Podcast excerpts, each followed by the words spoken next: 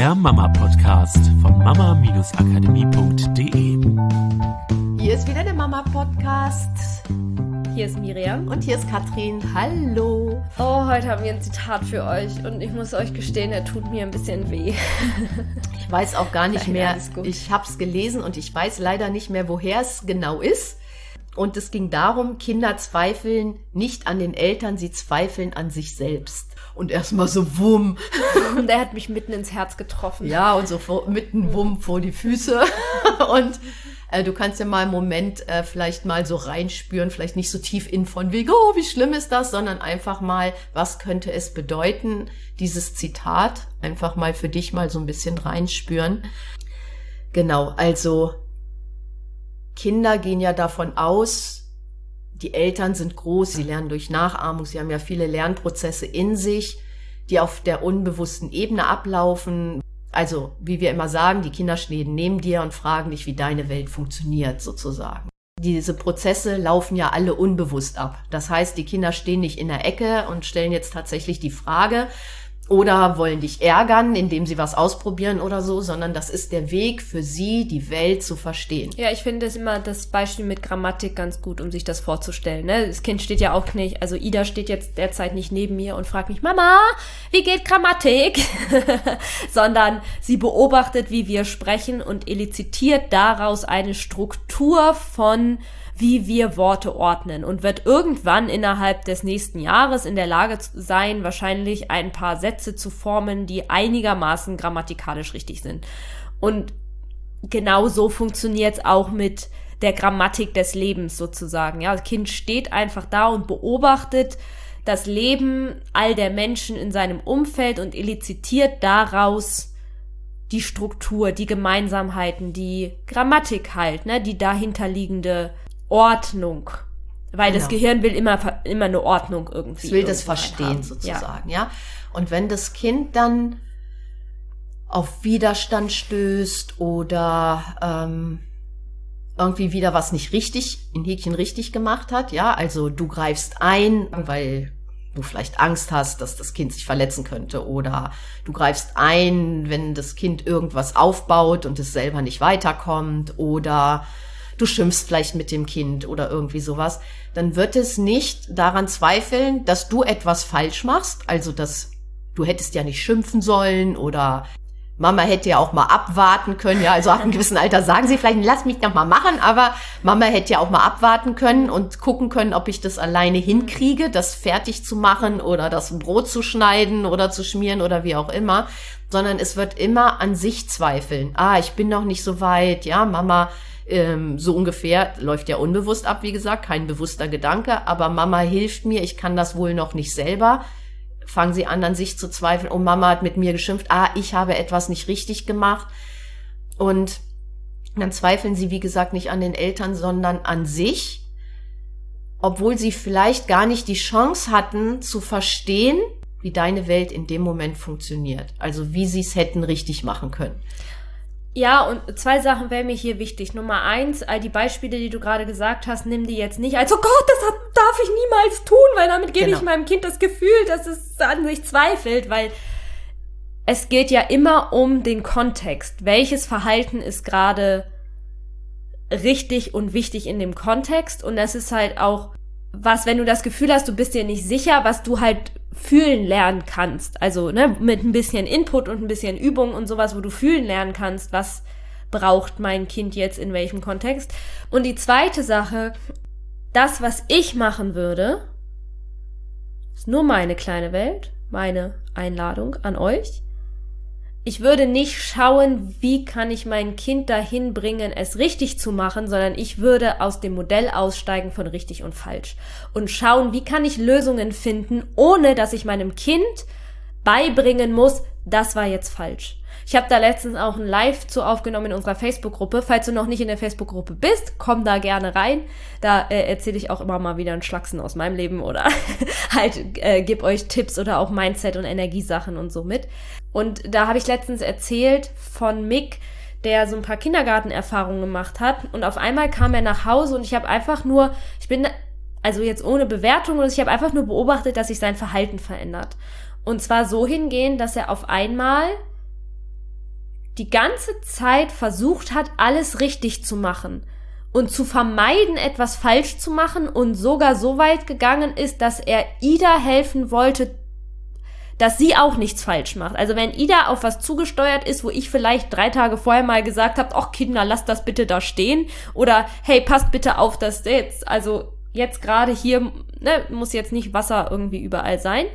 Was für mich einfach nur in diesen Momenten kurzes, wenn es klappt, ist gut war, auch wenn ich sonst relativ entspannt bin mit Wasser, das irgendwo ist. Also war für mich keine Regel, die ich etablieren wollte, aber er hat auf einmal eine Regel draus gemacht und sobald Ida zum Beispiel sich ein Glas in die Hand genommen hat, wo Wasser drin war, wie in Panik fast, Mama, Mama, Mama, Ida hat das Glas, Ida, nimm das weg. Aus gefühlt, die Energie, die ich gespürt habe, war dieses, dass da nichts passiert, was falsch ist. Und er war jetzt dadurch, dass er äh, krank war und ich irgendwie wir dann entschieden haben, er braucht jetzt auch wirklich mal echt lange Zeit, damit sein Körper sich erholen kann. Nicht nur so zwei Tage, nicht nur so vier Tage, sondern wirklich mal jetzt zwei Wochen und dann gucken, wie es steht. War er halt wieder zu Hause. Und was ich beobachtet habe, dass die Struktur verschwunden ist. Er war wieder so frei im Ausprobieren ja. und den Tag leben. Ne? Und das Coole ist, dass es diesen Weg gibt, es gibt den Weg, deinem Kind zu helfen, sich in die Gemeinschaft zu integrieren, ohne dass du richtig und falsch brauchst. Weil das Spannende war, siehst du, den habe ich gar nicht erwähnt.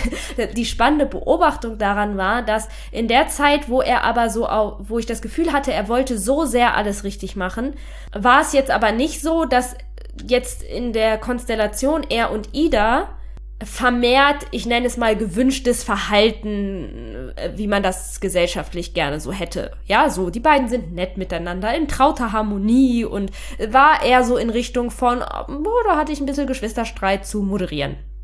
So mit dem wegnehmen, dem wegnehmen, weil sein, seine Strategie war dann halt schon, okay, ich äh, sorge dann ein bisschen massiver dafür, dass Ida die Sachen nicht macht, die man ja nicht machen soll indem ich ihr was dann auch aus der Hand nehme oder indem ich sie zur Seite setze oder so. Was nicht unbedingt das war, was ich mir gewünscht hätte, aber das war das, was sich dann gezeigt hat. Und in dem Moment, wo ich aber gemerkt habe, dass er nicht mehr anfängt, nach richtig und falsch zu suchen, fängt, fangen die beiden auf einmal an, sich gegenseitig Duplo-Steine zu geben, gegenseitig das Brot miteinander zu teilen. So der Ida gibt Mick ein Brot und steckt es ihm im Mund, er macht ihr was von seinem Brot ab. Ähm, er teilt seine Lieblingssachen mit ihr. Er denkt schon vorher drüber nach, über, ach Mama, Nick, du kannst dich da ins Bett legen und guck mal, Ida, ich habe extra für sie hier die zwei Autos hingestellt. Sie kann dann auch mit denen spielen. Seine allerliebsten Autos. Also auf einmal entstehen wieder solche Sachen. Und es zeigt mir so sehr, dass das die Natur der Kinder ist, dass wir es nicht brauchen, ihnen zu sagen, was falsch ist. Selbst wenn so, es gibt ja auch diese Variante von, naja, ne, ich bringe meinem Kind bei, dass das Verhalten falsch war, aber dass es selber nicht falsch ist. Ich habe da nochmal reingespürt und habe mich erinnert, dass ich das ganz ehrlich als Kind nicht auseinanderhalten konnte.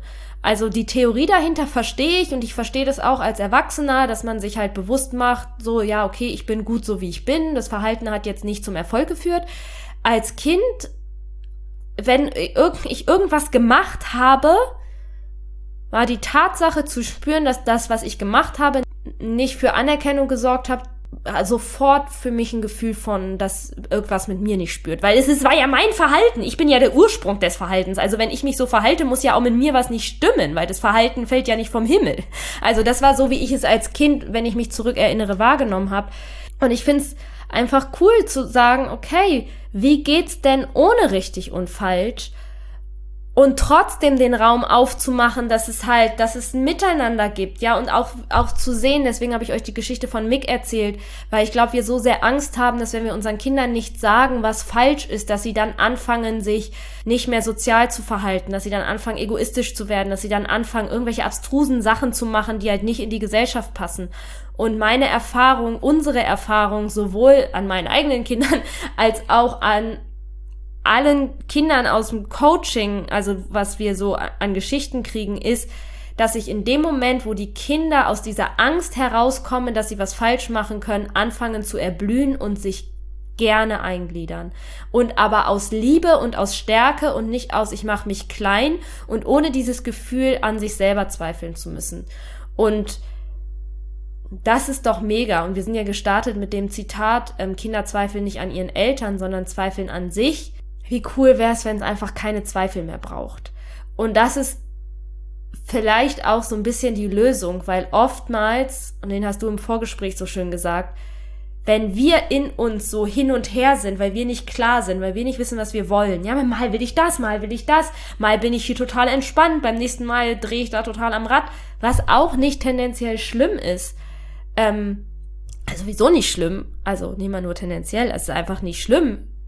Aber wenn ich in mir immer wieder zweifle, dann spürt ja mein Kind auch diese Zweifel. Aber es wird halt nicht die Zweifel spüren, indem es sagt, ah, Mama zweifelt schon wieder.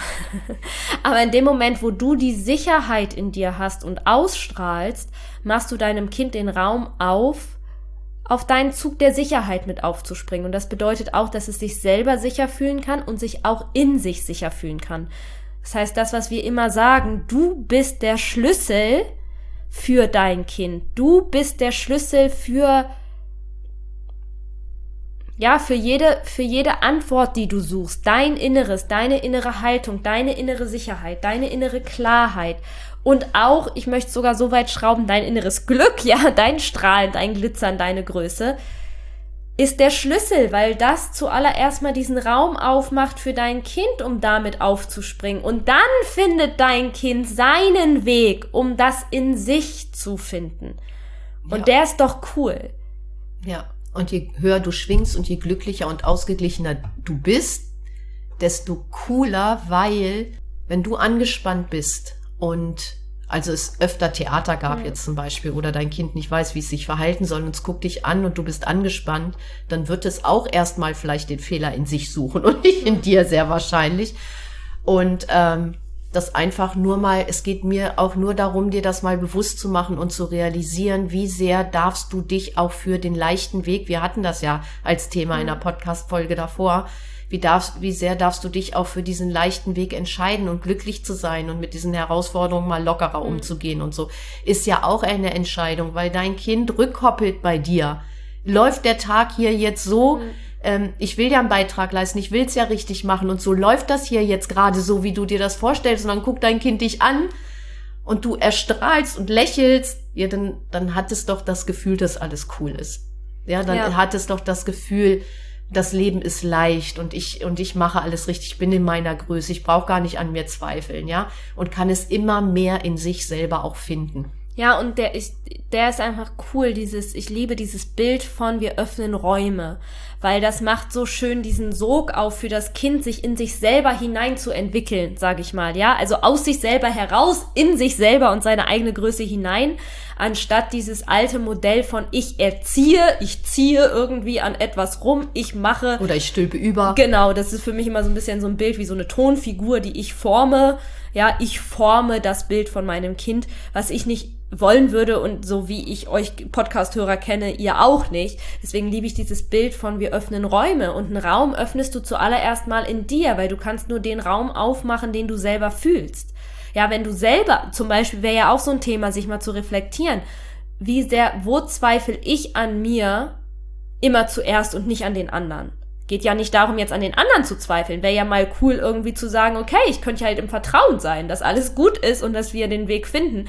Ich hätte eher die, tatsächlich die Struktur gehabt, ganz egal was ist. Der erste Blick ist, oh Gott, habe ich doch irgendwas falsch gemacht? Ich dachte eigentlich, ich habe alles richtig gemacht, aber vielleicht, wenn es jetzt nicht läuft, war es ja höchstwahrscheinlich doch ich, weil an dem anderen liegt es garantiert ja, vor allen Dingen, weil und das ist ja bei uns allen so, wir haben ja diese kindliche Erfahrung auch immer noch in uns, diese ja. kindliche Struktur, nachzufragen, ah, mein Chef ist angespannt, habe ich irgendwas falsch gemacht? Ja, ja erstmal an sich selber zweifeln, ja. anstatt die Bedeutung zu geben, der Chef hatte bestimmt einen scheiß Tag ja. und deswegen ist er so angespannt. Die, die erste Rückkopplung bei ganz, ganz vielen Menschen, die ich kenne, ist erstmal, oh Gott, habe ich was falsch gemacht. Ja, gerade bei Frauen ja, vielleicht. Genau. Ich will es nicht nur auf Frauen beschränken und hm schon irgendwie vermehrt auch viel ähm, bei Frauen, genau.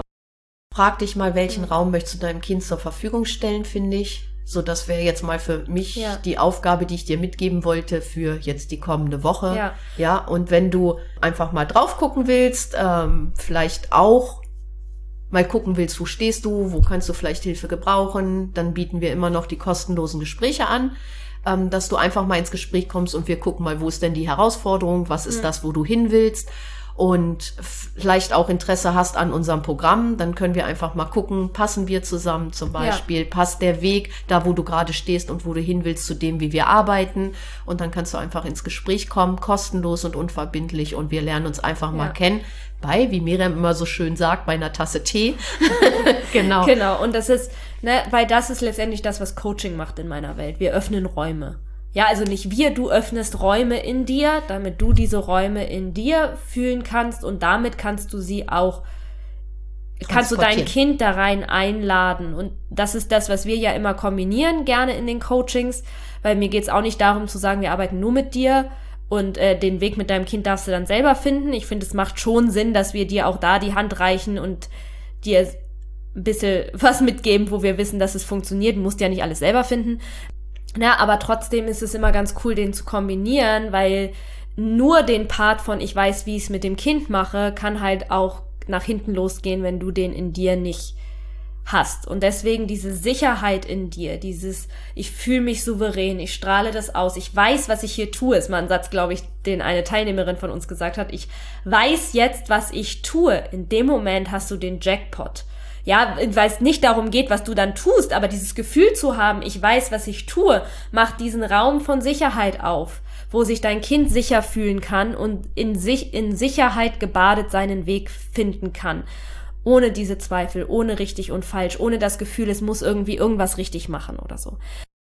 Also, PS, vielleicht nochmal äh, die Folge hören zum Thema Loben ähm, weil dieses Gefühl von, also weil jetzt nicht der Weg wäre, mehr zu loben, um dein Kind mehr das Gefühl zu geben, dass es nicht an sich zweifelt. Ähm, aber ich will jetzt nicht tief drauf eingehen, da kannst du einfach die Folge nochmal hören.